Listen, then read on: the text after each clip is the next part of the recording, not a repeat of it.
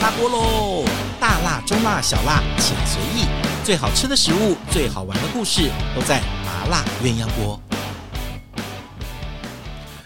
Hello，欢迎收听我们今天的麻辣鸳鸯锅，很特别。我们今天呢，在这个天气越来越冷的时候呢，我们觉得好像都觉得吃中餐是最舒服的，有个锅啊，有个汤，或者是热热的呃下肚，其实大家吃东西是这个季节最舒服的享受。今天我们的节目麻辣鸳鸯锅，请到一位特别来宾，也是呃，应该说是。我们都是眷村长大，所以其实对很多的食物的想法跟感觉应该是一样。我告诉你们，你们没有住过眷村的人哦，是不知道我们那种眷村人的感觉。赶快来介绍一下这位，呃，也是以眷村菜闻名的，在台北非常有名的南村私厨的负责人。我们欢迎就以中文叫潘梦圆，对不对？对，总监好，哦，吴大哥好，各位好朋友们，大家好。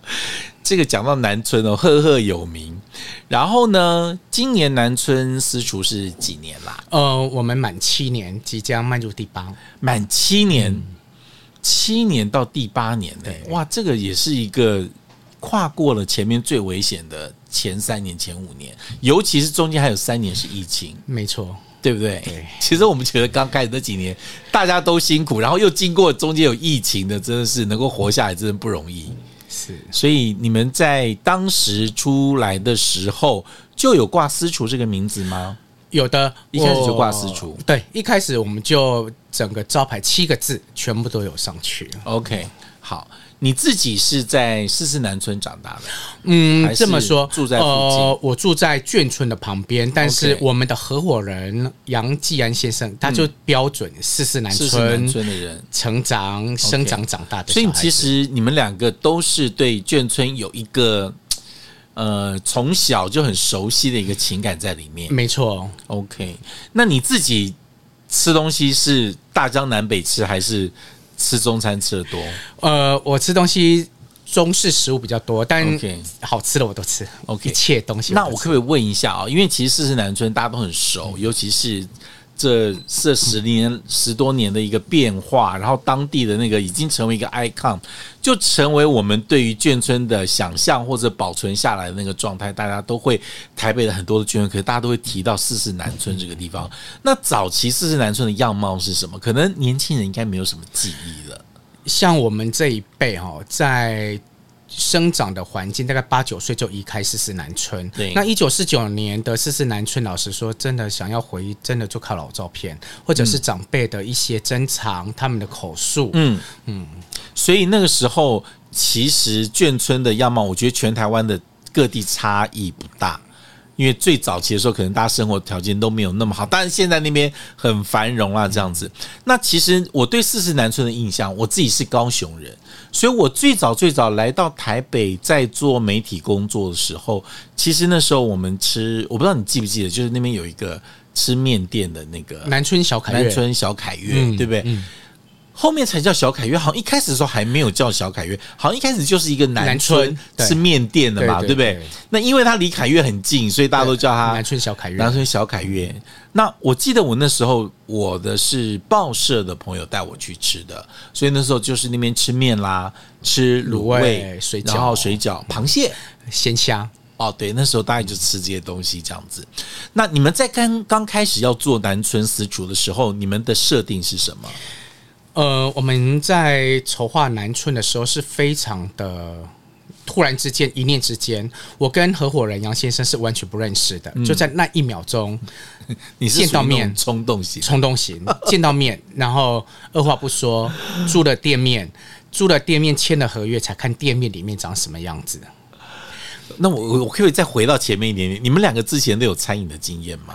我有，我在香格里拉上班，远东长荣，然后杨先生是从加拿大定居十多年回台湾，可那个不一样，对不对？对，跟自己开店几，跟去假桃楼黑博港快，快好，所以那时候，那你们怎么会突然想要开这样一家店呢？杨先想开一家餐厅来呈现他奶奶的料理，okay, 眷村的风味。是，我也想开一家餐厅来做自己的私房菜，妈妈的一些乡土菜，埔里的中部的一些料理。是，就这样子一拍即合。OK，所以那时候其实你自己也想要做一个像妈妈的料理的这样一个菜。其实那时候私厨的概念还，哎、欸，还没没有开始很对不对？呃、台北好像还。好像只有一个小地方叫我忘记名，现在已经收起来叫私厨，然后好像是南村私厨小酒站，这两个私厨是最早挂上去的。OK，最早把私厨，因为那时候你想，你看七八年的时候，其实。正是台北餐饮业最夯的时候，嗯，其实都还没有走到私厨的这个领域里面来。那时候可能有一些人是那种小小的在家里面一两桌，嗯，但是我们不太用私厨的概念去讲它就是了哦。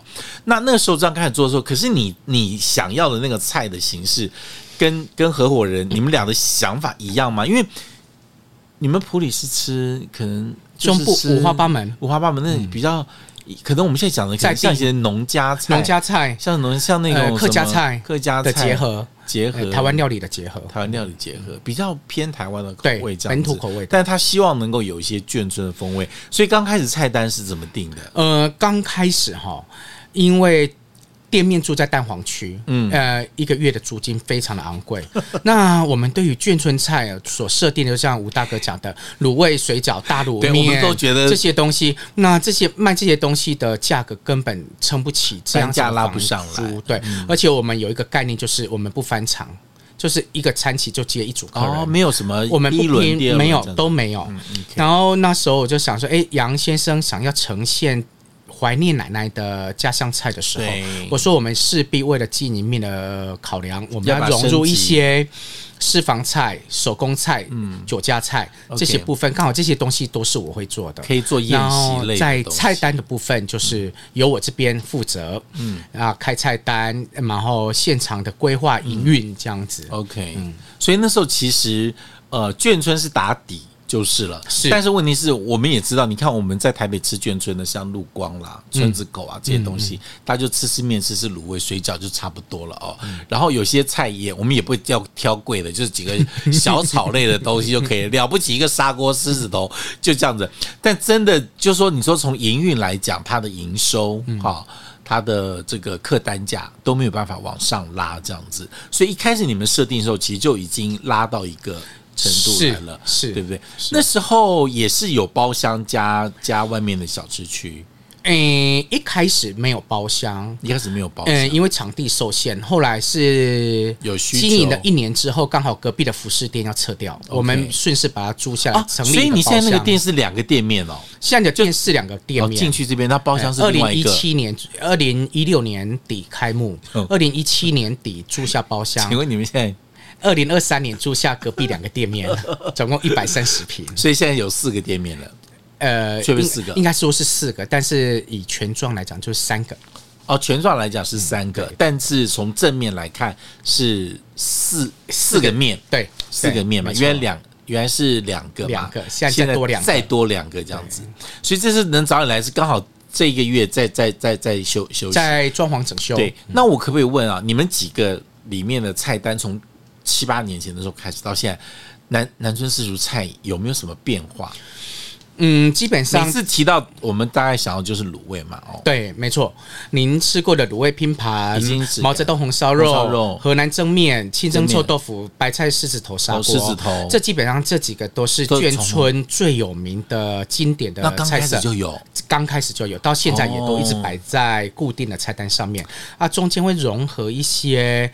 酒家菜，嗯，或者是台湾料理，对，这样子的元素在里面。是，那卤味拼盘一直都没有什么变动，内容卤味拼盘会换一下，根据客人真的来的次数、口味，对，随时都可以调整。猪尾巴从头到尾就开始有，是不是？你知道我每次吃到的时候我都会开心，因为你知道现在没有人卤味在做这个，我跟你说真的很少。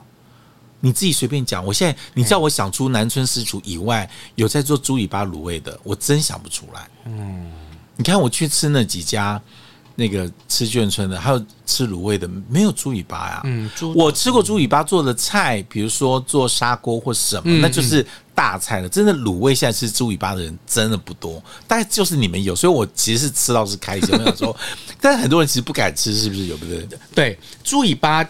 有的地方就真的看起来那个脂肪部分，但是那个是筋，那个是膜，这尾就是稍微靠近尾尾椎稍微厚一点的，对对对。但那个胶质真的太好吃了，这样，我就觉得说现在还能够做这个东西，我们那个猪尾巴，嗯，卤味拼盘有大鸡脚。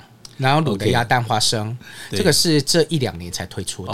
那最早七年前推出的是就是比较常见的牛腱啊。那干锅也是后面才出来的吗？干锅哦，干锅，而且你们干锅的版本也蛮多的，对不对？要要要要，对，干锅的最有名的，市面上常见干锅花椰菜、干锅土豆、干锅鸭头、干锅鸭舌头这些。但我就觉得说，哎，怎么没有素的？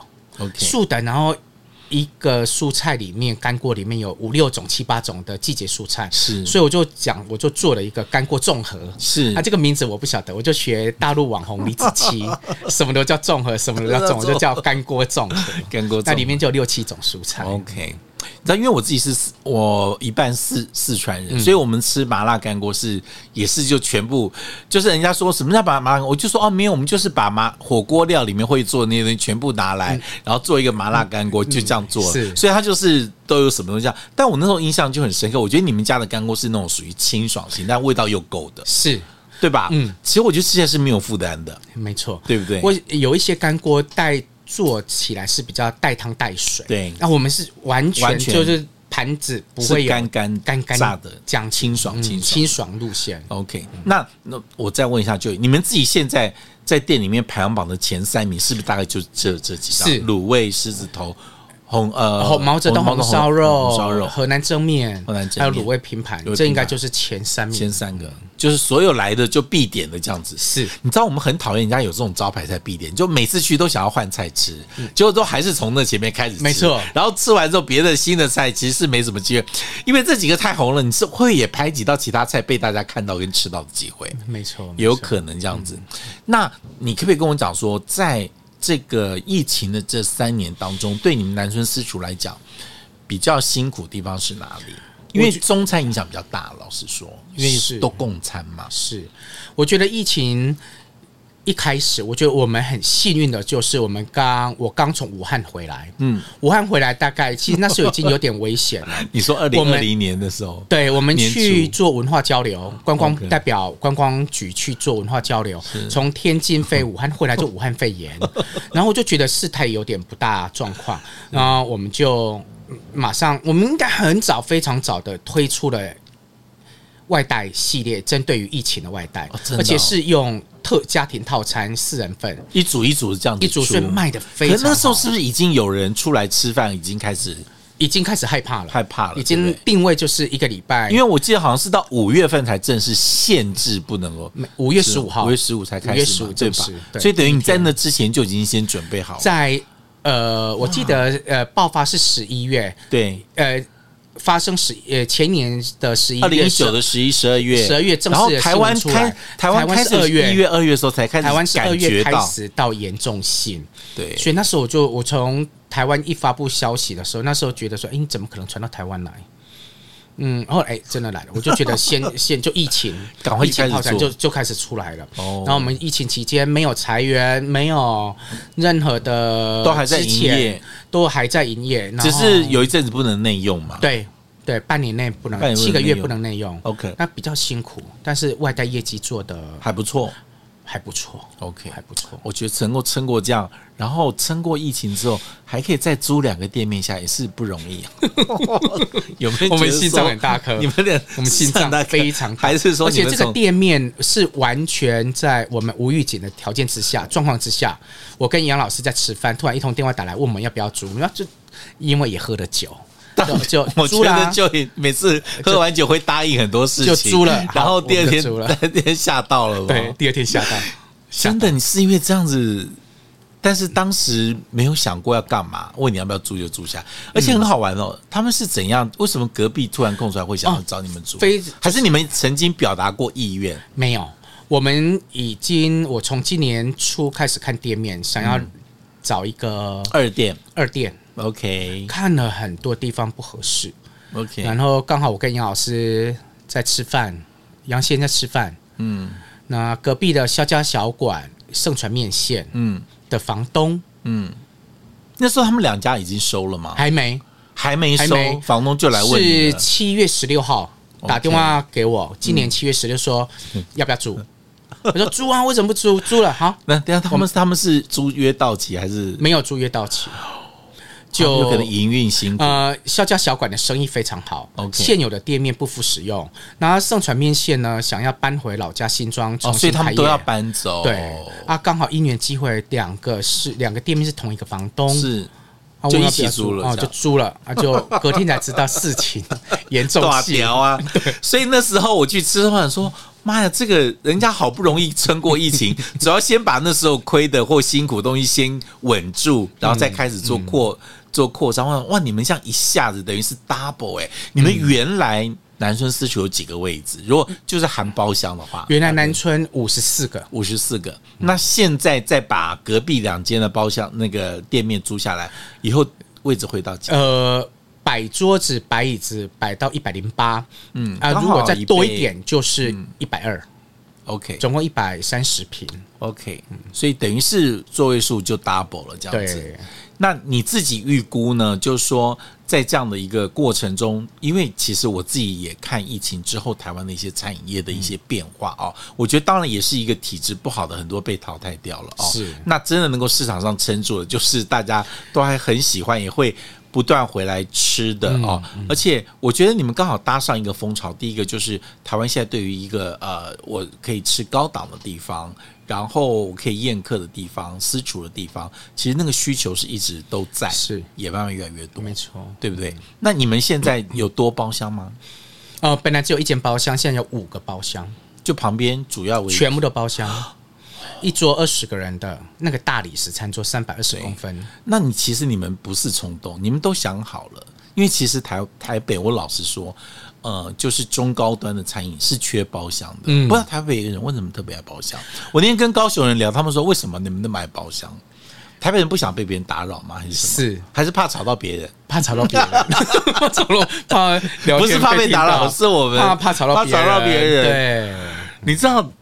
我我告诉你，你这次真的是下对棋。我我来赌一下哈，因为我遇到了一两个餐厅，就你知道开幕之后，第一个跟我讲都说，老师，我们包厢算少了。嗯，就是你知道他们已经觉得要多包厢了，可是总是觉得应该再多包厢都还好。你看，包括了我那天去金华的金华轩，嗯，金华轩都跟我说，你不要看我们这饭店，我们现在开始在找。挤出一个地方能够放包厢哇！他们就是要去的人就是要吃包厢，嗯，所以真的包厢的，我觉得台北跟高雄南部很不一样的样态。但是你有没有想过，包厢需要的人数是服务人数是要多的，更多？你有没有这个困难？人力上，人力上，我相信一直都会有，但是不大，真的，每一回都可以克服掉。嗯，因为你知道，其实包厢要的人数跟。全部是小资区，我可以一个人服务好几桌的那个概念是不同的。你一个包厢，你就是一点五个人，两个人锁在那个地方了，嗯，对不对？对，好，所以人力这个部分你们也都规划好了，比较不担心。OK，那这次休息有休息多？我们休息了，总共装潢期从九月十六号，九月十六。一直抓到十一月的三十号，十一月三十号，两个多月，那就差不多一个，就是这个月。这个月下下礼拜就可能陆陆续续收尾完工，嗯，就开始了。来，我问你，现在重新开始开放定位没有？开放了，已经开放定位了。就有没有开放定位？稍微有那那个电话接到电，稍微主要就像吴大哥你讲的，就订包厢，全部的包厢。你看包厢都是满的。以后各位打到南村小厨，请问要抢什么？我刚才要抢包厢，得到都要订。订包厢对不对？包厢哦，所以订包厢。那你这次的扩张是连厨房一起扩张，连厨房一起整家餐厅，连旧有的厨房、旧有的店面、用餐区、厨房全部打掉。只能说十一月底，所以连我们之前吃的那个地方也重新也整修了，全部整修哦，不是在扩建而已，是整个又打开来重重新弄。哦，那这是这样，哎，那两个月很厉害耶。嗯。公班两个月公班很厉害哎，不可能的任务。我还以为是，我还以为是这边营业，那个地方在那边装修，然后好了之后扩张过去就好，不是全部是整个全部这样子。翻新，全部连旧的都翻新，真的哦，就过去八年赚的要吐出去，就差不多，还有贷款，贷款，哇，你的我就说你的心脏真的很大这样子，但我觉得你的客人给你的回馈应该是。让你有信心，没错，对吧？没错，因为你自己每次接电话，客人订不到位，你就会知道说那个需求在，你一直没有办法去是供应嘛。而且这次你看都还没开，五个包厢就一天到晚人家来打电话来订，你最大包厢可以坐几个人？我来问。呃，直径三百二十公分，可以坐十八到二十，十八到二十，然后最大的一个这样子。对，这是独立包厢，然后另外一个包厢可以坐五十个人，五桌，还有一个包厢可以坐五十个人，但是它也可以隔吧？嗯，不隔，就给专门给五十个，因为根据这三年来，从两千零一年到现在，所有的定位记录的统计，我们所拒绝掉的，嗯，五十个人以上的包厢订桌超过六百多笔，所以真的有都有很多人要来订五桌的包厢，没错，没错，但你们都没办法接，对，所以现在十一月底开始有了，OK，哎，那你的五。五桌的包厢其实算一间嘛？对，哦，所以你五间包厢是不止五桌哎、欸，总共有十二，最多最多十一。五间包厢可以做到十一桌嘛？嗯，OK OK，嗯，那就是你们的包厢就特别了哦，就有一桌的，嗯，到到最多是两桌到五桌的，对，五桌的。哦，那这个这个量体就大，嗯，哎，这已经是宴席场了，哦，是。因为五桌几乎是可以办订婚了哦，我们常接婚宴，外国人的 外国人的简单的婚宴。以前以前就是就是一个包厢坐两桌啊，能够能够能够几个人吃。婚宴现在五桌就可以了，基本小小型的宴就可以接了啊。那菜色呢？在开在重新开幕 十一月底之后，有没有什么新的规划？有什么的？有桌菜的形式要多一点，桌菜的形式会有。会多一点，然后位上的形式也会有，因为疫情之后很比较分商务的商务的商务的金融的客人比较在乎，不想要整个桌子，要一人一套，所以我们也规划了比较高端一点的料理。那我鱼翅啊，乌参，就下次不能够叫你眷村菜了。我们眷村那么 久吃不了这个东西，可以又叫南村私厨。对对对。来，我们来讲一个稍微敏感的话题。最近大家讨论，包括了台中的园最近在讨论，还有前阵子在台北南港那个餐厅收定金的这个问题。以后你们应该也要这部分，你们有没有考虑？我们从开幕到现在，开幕第二年就开始收定金。OK，然后加上这。几年有一个定位是有 inline，inline 对，就那你就一定要先付这样。对，我们都会先收。但是，可是那你前阵前阵子 PO no show 的那些哦哦，因为我们餐厅百分之三呃三十四十都是老客户，都是商务客户。是啊，这两年呢多了非本来就已经很多游客游客，那这两年疫情开放就更可怕，非常多非常多。那总有一些千奇百怪没有办法付定金。定金的理由啊，我们也都给予弹性哦。那那平常收定金都怎么收？所以 inline，inline 一定会先付嘛？对，inline 都会先付。那如果打电话来定位的，打电话进就很难。打电话进来定位，我们会传讯息过去啊，连接他也会付定金，他就直接付定金。对，但是游客就比较比较麻烦。为什么？不是就刷卡吗？诶，嘿，对。但是他们总觉得说。游客的行程比较难既定，它不像像我们接一个，那是你太好心，哎，没错，你真的太好心。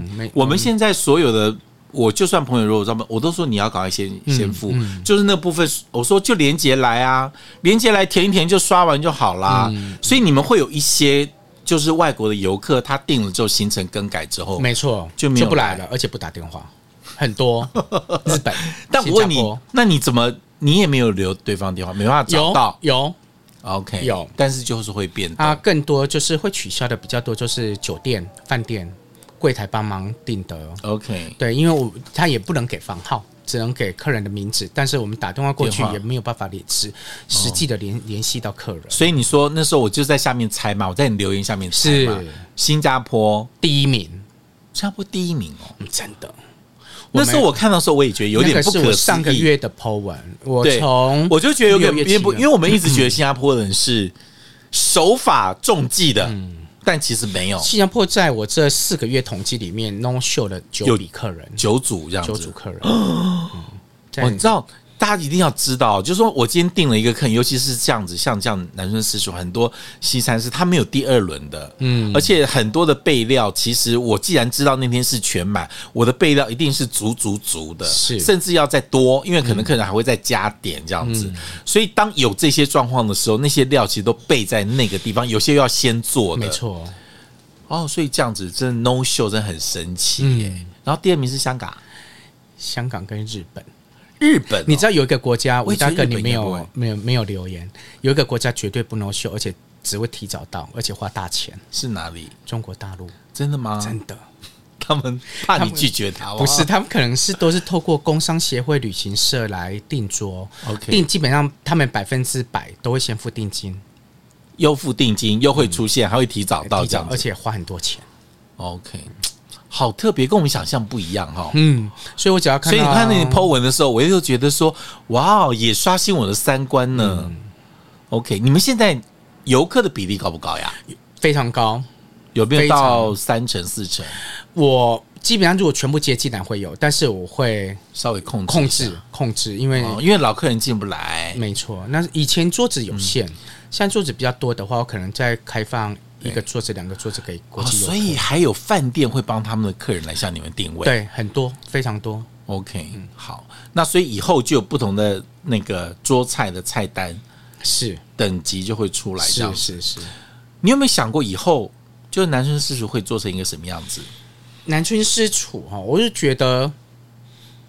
因为其实也一直跟着市场走，一个市场模式，一个市场模式哦。然后就是说，这个他需要的是什么？有时候我们提供的刚好是客人需求，或刚好消费市场缺的这一块，是你就补足了这一块啊。你没有服务，你对你你你你你缺包厢，哦，我这边刚好就有包厢，对不对？我第一次听过，就是像你们这种独立餐厅，还有五个人的包厢，真的是就很少了，对不对？